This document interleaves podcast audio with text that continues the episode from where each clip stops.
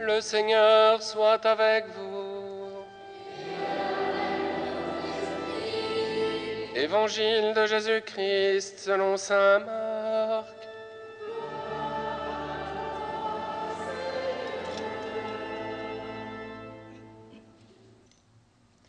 En ce temps-là, aussitôt sorti de la synagogue de Capharnaüm, Jésus et ses disciples allèrent avec Jacques et Jean dans la maison de Simon et d'André. Or, la belle-mère de Simon était au lit, elle avait de la fièvre. Aussitôt, on parla à Jésus de la malade. Jésus s'approcha, la saisit par la main et la fit lever. La fièvre la quitta et elle les servait. Le soir venu, après le coucher du soleil, on lui amenait tous ceux qui étaient atteints d'un mal ou possédés par des démons. La ville entière se pressait à la porte. Il guérit beaucoup de gens atteints de toutes sortes de maladies et il expulsa beaucoup de démons. Il empêchait les démons de parler parce qu'ils savaient, eux, qui il était. Le lendemain, Jésus se leva bien avant l'aube. Il sortit et se rendit dans un endroit désert, et là, il priait.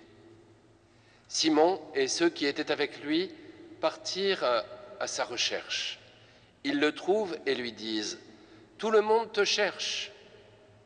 Jésus leur dit, Allons ailleurs dans les villages voisins, afin que là aussi je proclame l'Évangile, car c'est pour cela que je suis sorti.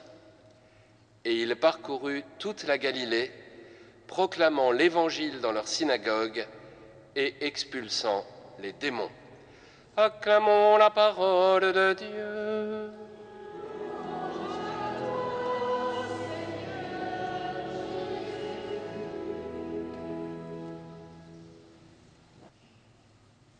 Vraiment, la vie de l'homme sur Terre est une corvée.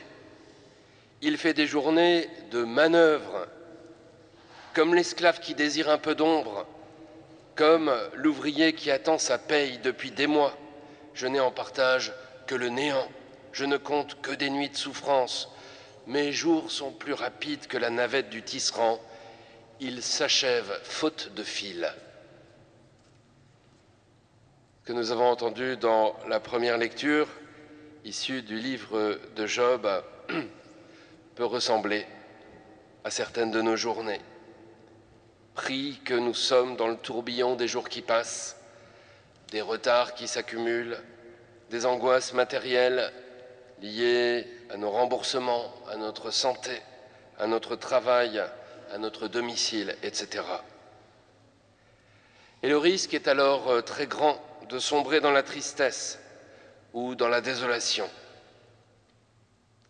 L'évangile de ce jour, lui, nous montre une journée, une journée type de Jésus. Cette journée est comme tout le programme de Jésus, le programme de tout son ministère public. Et c'est intéressant de regarder cette journée, car elle porte de nombreuses leçons pour nous. Quel est le programme de la journée de Jésus? Annoncer l'Évangile, guérir les malades, chasser les démons et prier. Prier au milieu de la nuit noire, dans un endroit désert. Eh bien, pour nous aussi, chers frères et sœurs, une journée, mais plus largement une vie réussie, selon Dieu, doit pour nous comporter tous ces éléments. D'abord et avant tout parce qu'on sait bien que les journées juives commencent la veille au soir. D'abord prier. Le carême va bientôt commencer et on va en reparler de la prière, vous inquiétez pas. Mais on peut déjà dire que la prière est essentielle à la vie chrétienne, comme l'eau est essentielle pour le poisson ou l'air pour nous autres. Pourquoi nos cœurs sont-ils si durs par absence de prière? Pourquoi avons-nous tant de mal à aimer et à pardonner par manque de prière? Pourquoi avons-nous tant de difficultés à changer nos vies, à renoncer à nos péchés, à nos vices, par manque de prière Pourquoi? Eh bien parce que la prière nous habitue à notre éternité. Elle nous rapproche de Dieu qui veut nous transformer et nous rendre jour après jour davantage ses enfants. Grandir dans la filiation avec Dieu, découvrir vraiment que Dieu est notre Père et qu'il nous aime. Quand nous prions, nous sommes vraiment à notre place d'enfants, d'enfants de Dieu. Et dans la prière, Dieu nous nourrit et nous renforce. De nos cœurs de pierre, lui, il en fait des cœurs de chair. Alors il y a beaucoup de styles de prière, je ne vais pas tous ici les, les nommer, vous en connaissez plusieurs, entre la méditation de l'écriture, les pèlerinages, la prière du chapelet, chapelet de la miséricorde, etc., etc., adoration. Tout est bon. Tout est bon dans cette prière-là.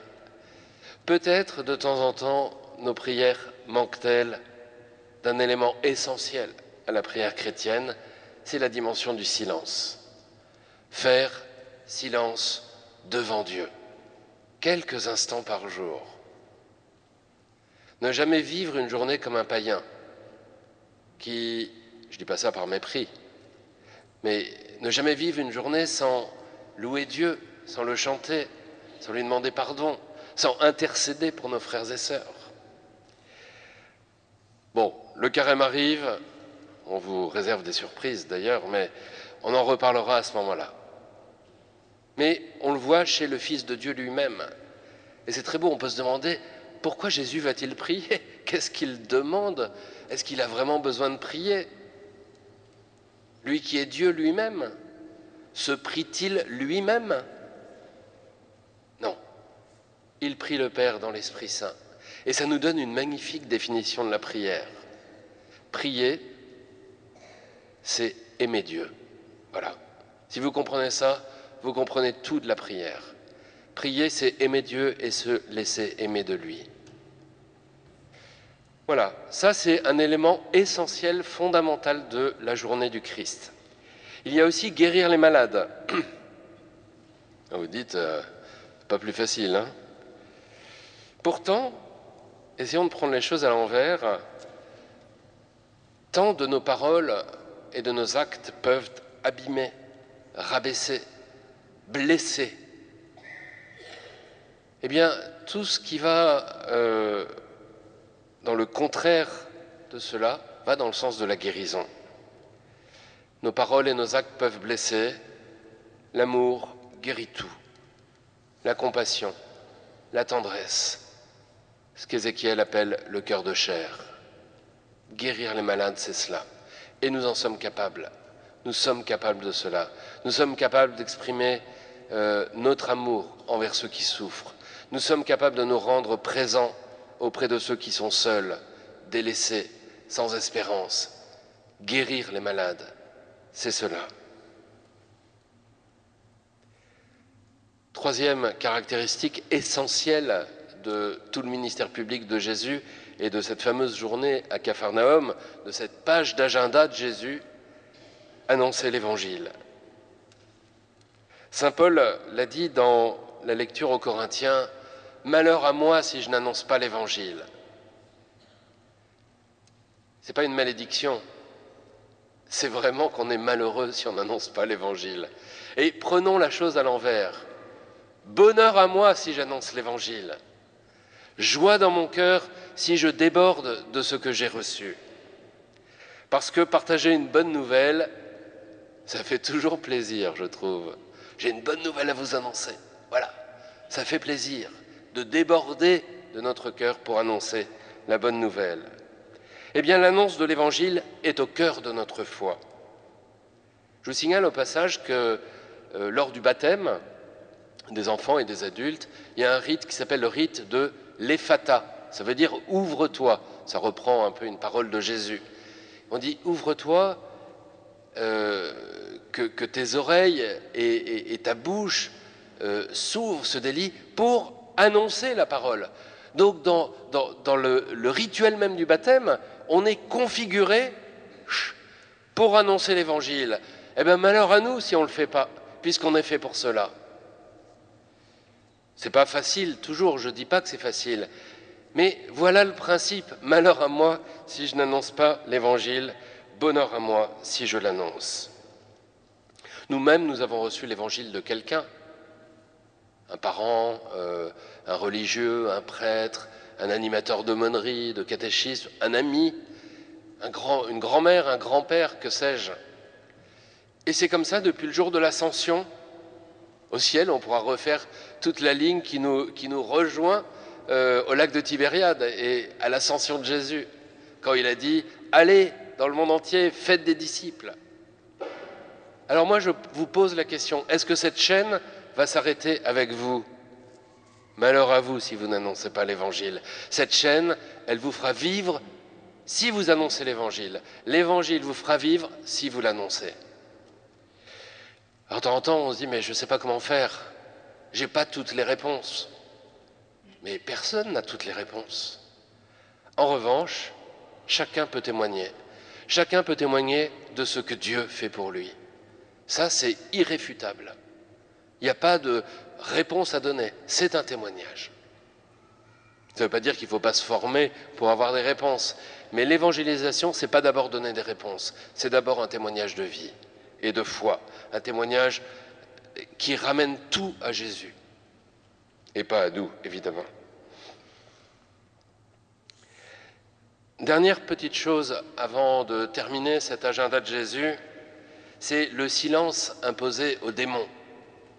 Il fait taire les démons parce que, dit Saint Marc, ils savaient, eux, qui il était, lui.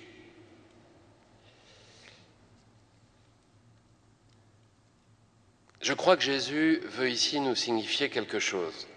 On le voit à Capharnaüm, il fait beaucoup de choses dans cette journée, entre chasser les démons, guérir les malades, annoncer l'évangile, prier. Mais ça suffit pas. Ça va pas suffire à nous sauver, ça.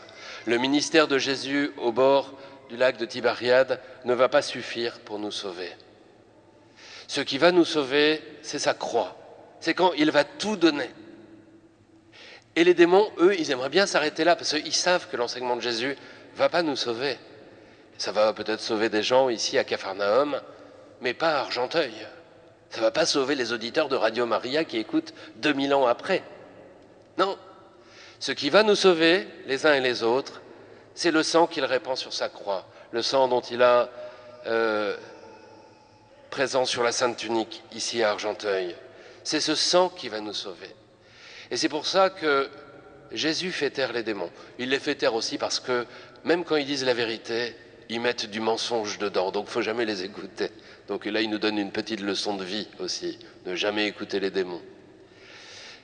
C'est intéressant cette histoire du secret que Jésus impose aux démons, pour dire, orientez vers votre, votre regard vers le lieu du salut. Et le lieu du salut, c'est le mystère de Pâques, le mystère de la mort et de la résurrection, le mystère de sa victoire définitive sur le mal et les ténèbres. C'est là, et là seulement, qu'il nous redonnera la vie. Je termine, chers frères et sœurs, en vous disant que c'est à nous, ces disciples, c'est à nous de suivre Jésus et de le prendre pour maître de nos journées.